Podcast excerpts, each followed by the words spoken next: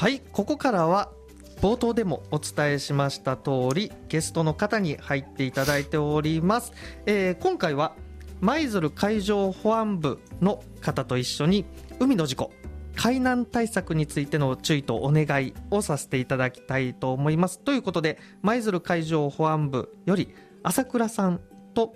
下村さんに来ていただいております。まずは朝倉さんどうぞよろしくお願いいたします、はい、お願いします。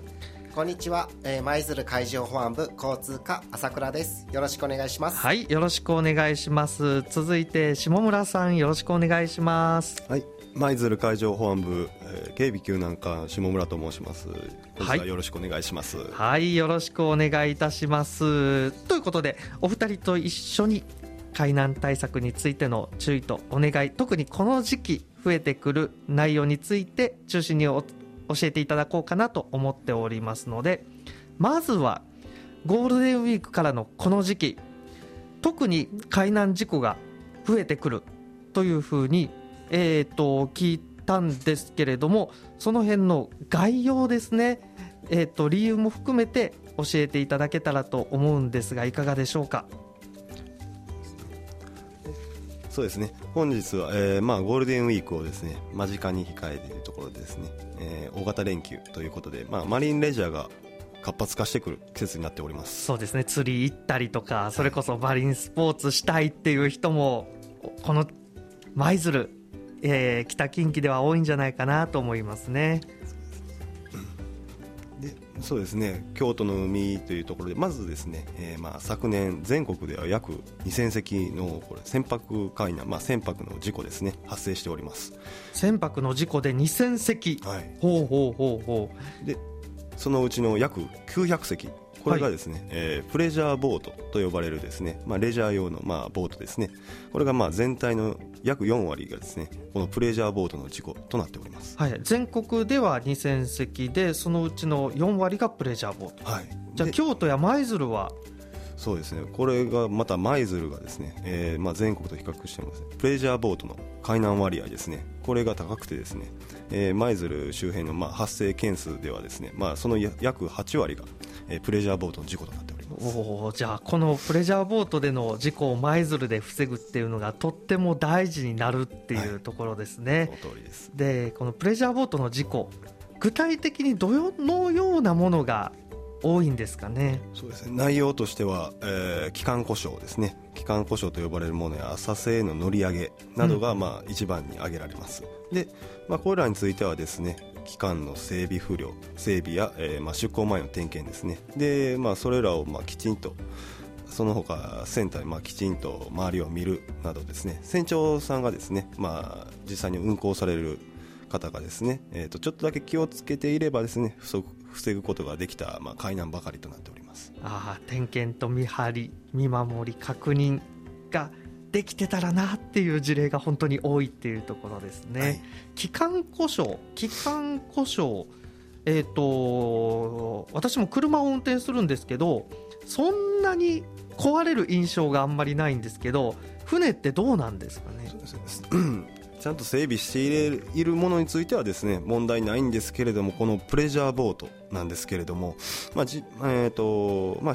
頻繁にですね自動車まあ、よく、まあ、日常的に乗られる自動車のようにですね頻繁に使用するもんではなくですね、まあ、今回の大型連休等々ですね、うん、まあ、限られた、まあ、時期的なもので、まあ、日常の点検がや整備がですねおろそかになりがちなものになります。はは特にあの冬使ってなくて今から使うっていう人多そうですもんね確かに。そうですね。今日のように、まあ、これからあた暖かくなってくるっていうところで、まあ、数か月間使用していなかった船をですね、まあ、久しぶりに動かしてみようっていう方も多いと思います。でそのその際にですね、えーと、タンクの中に燃料タンクですねこの中に溜まってた油の性質が悪くなっていたりだとか、まあ、機関まあ、そういう、まあ、その悪くなっていったことで、まあ、機関故障につながったっていうのも珍しくないっていうところです、うんうん、あのかかエンジンかかったと思っても浮かれていっちゃったら大変なことになるっていうところですね。はい、ですね。あだからこそあのやっぱり繰り返しになりますけど整備点検確認が大事っていうところですね。はい、海の上で故障するっていうと本当に大変なことになるイメージはなんとなくはするんですけれども具体的にあの注意すべきポイントとかってありますかね？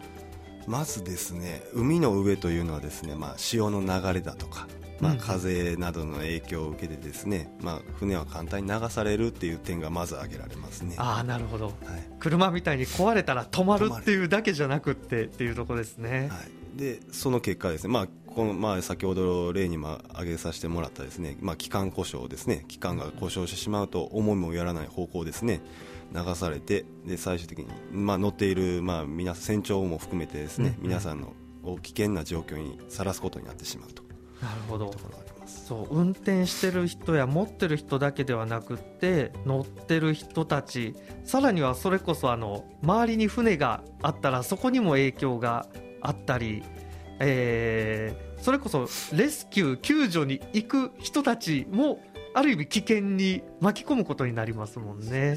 二重三重にやっぱり被害が広がりがちっていうところもあるかなと思うのでなおのこと注意が必要というところですねじゃああの出航前の整備をちゃんとしとけば OK かっていうとどうなんでしょう。それだけじゃないんかなという気もなんとなくするんですけど。そうですね。もちろん出航前の点検はもちろん大事なんですけれどもう一つ重要なことがですね気象海象、まあ、天気の把握っていうところなんです。うんうんうんうん。で例えば、えーですねえーまあ、船で釣りのポイントに向かっていたところ海上模様が悪くなってきたと。で朝の天気予報で、まあ、午後から天気が回復するといったことを、まあ、聞いていたからですね、まあ、大丈夫だろう問題ないだろうと、まあ、簡単に考えて考えられてですね目的地釣りのポイントに向かっていたところ天候が悪化しましてで結果横波が打ち込んで沈没したという海難もありおました。お恐ろしいですね。その日の朝チェックして大丈夫やろうと思ってもやっぱり予報も状況も変わる可能性があると。はいいうところをきちんと頭に入れとかなあかんっていうところですね。でその海の情報気象や海の情報を収集する方法でおすすめのものや注意しておいた方がいいポイントとかってありますか？はいえー気象や海象等の情報を収集するには、まあ、今聞いていただいているラジオまたテレビ、インターネット、スマートフォンさまざ、まな媒体があると思いますがいずれの媒体で取るにしましても最新の情報を取るということが一番大切だと思います。なるほど。朝見たから OK じゃなくて昼出るんだったら昼にもう一回見ておこうとかあのインターネットでもう一回最新のものいつの時間発表されたのかっていうのをチェックするっていうのがいいっていうことですね。はいその通りです。最新の情報これに勝るものはないと思います。うんうん。海上保安庁におきましてもホームページ上において沿岸で観測した風向風速等の気象情報また警報が出た際の発表情報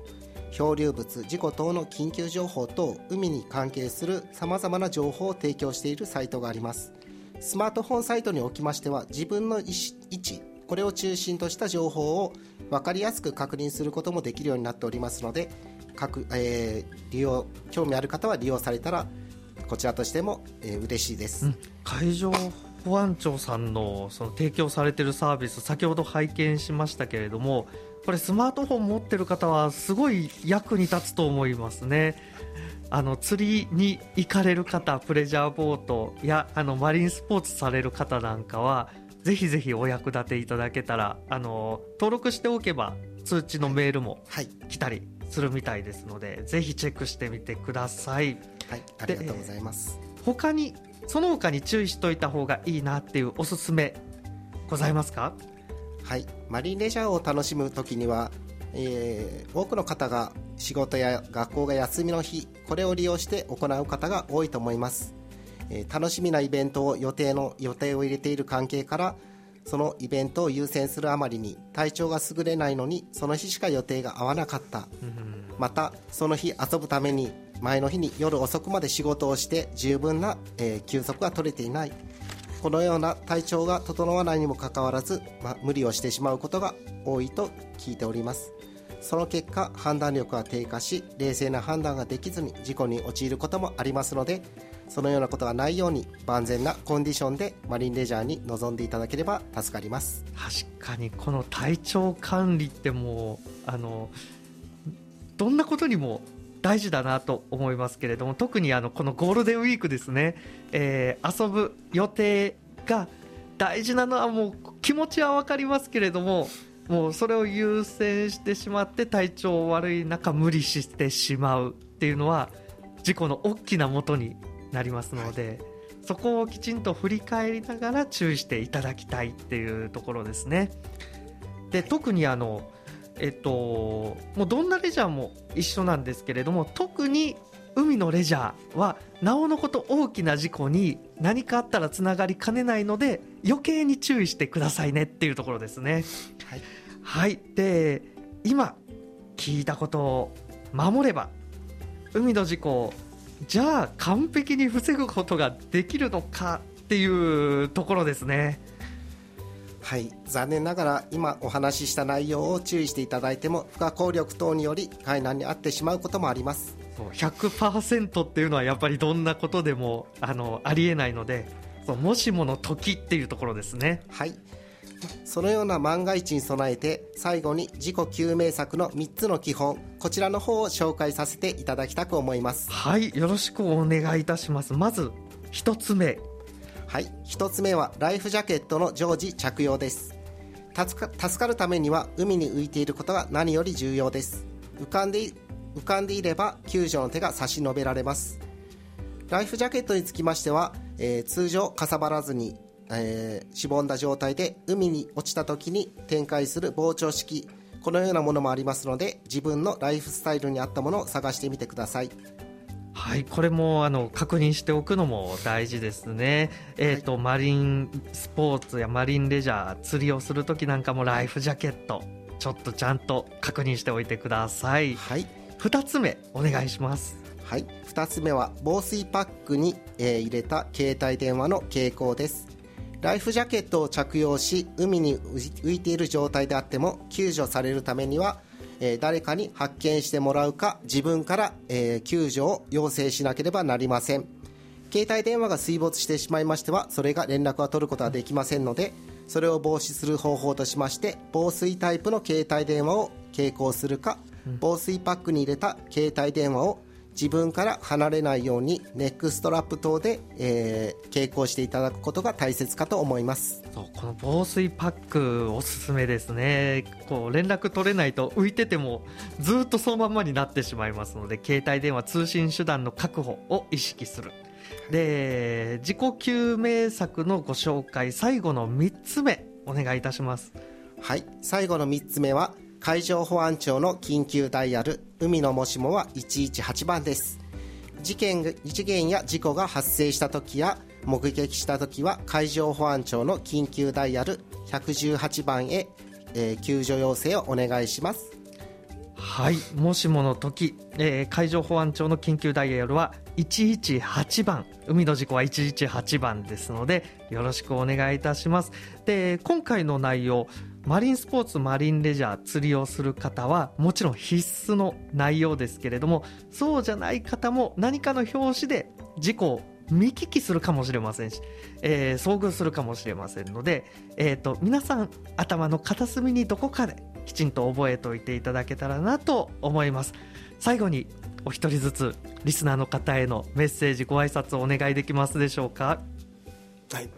今回ですね今回は、えーまあ、プレジャーボートを、まあ、主として、えっと、お話しさせてもらったんですけれどもやっぱり大型連休ですね岸壁等々でご家族連れでねあ釣りされる方もいると思います、まあ、その時にですねお子さんから目を離さないようによろしくお願いします。確かにそうですね。それも大事ですね。ありがとうございます、えー、そういった朝倉さんお願いいたします。はい、えー、海に出かける際ですがまあ、大事な自分の命は自分で守る。このような思いを持っていただきまして、えー、船の点検またライフジャケット等につきましても使用前に点検していただいて、えー、気象の把握もしっかり行っていただいて、えー、楽しい思い出だけを持って帰っていただきたいと思います。よろしくお願いします。はいありがとうございます。確かにあの